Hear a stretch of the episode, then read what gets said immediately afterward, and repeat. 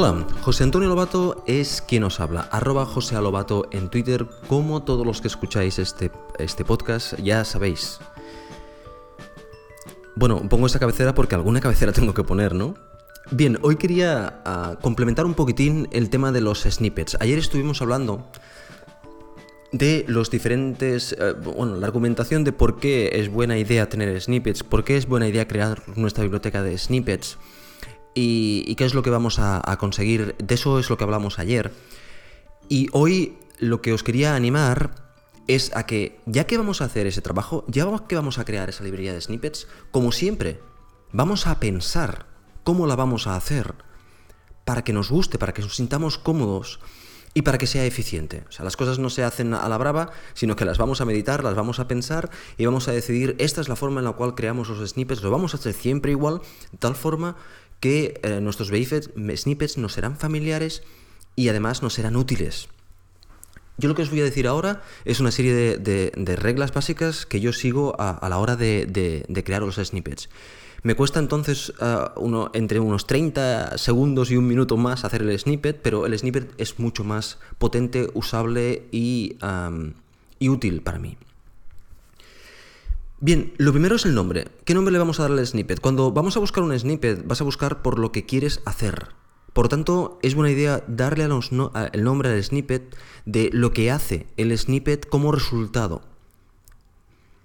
O sea, cuando tú, por ejemplo, vas a buscar, quiero declarar un observer, pues declarar un observer. Quiero ah, implementar el método que, de la notificación del observer, pues implement, implement observer notification. Yo, es que en este caso yo lo hablo, lo digo en inglés, pero eh, ese, ¿me entendéis? El nombre es eh, darle por sentido común aquello que vais a buscar.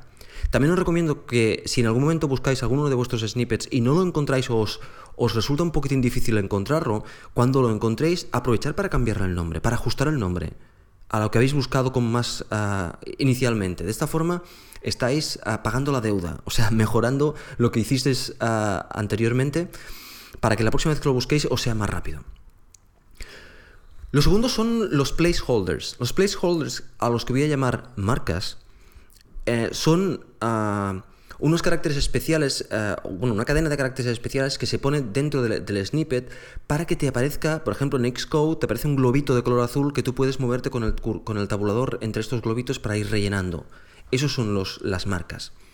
Bien, pues las marcas que, yo pongo en este caso son las marcas del el software donde lo voy a usar más el snippet. En el caso de que estoy haciendo snippets para, para Xcode 4, para trabajar con Xcode, por lo tanto de Objective-C, pues voy a poner ah, marcas mm, menor, la marca para Xcode 4 es ah, menor que almohadilla, para empezar, el nombre de lo que, del, parámetro, ah, almohadilla mayor que. De esta forma, cuando lo, cuando lo expandamos, cuando lo importemos dentro de Xcode, nos aparecerá con estos globitos que son muy cómodos a la hora de rellenar. Ah, por ejemplo, Snippets, la aplicación que yo utilizo, tiene unos, unos, unos placeholders, unas marcas propias, las cuales yo no uso, porque mm, yo prefiero que se me inserte allí donde quiera y rellenar allí los campos que, yo quiero. Bueno, de esta forma además eh, lo que estamos haciendo es parametrizar el snippet. O sea, decimos el snippet es todo correcto excepto estos parámetros que tienes que poner el nombre correcto. Dicho de otra forma, no pegamos el código del snippet tal como viene, sino que lo ajustamos un poquitín para que su uso sea más agradable. La siguiente cosa es múltiples valores. En muchos casos tendréis ah, un, parámetro de los que hay dentro del snippet que puede recibir varios valores. ¿Vale? Y estos valores son constantes, por ejemplo.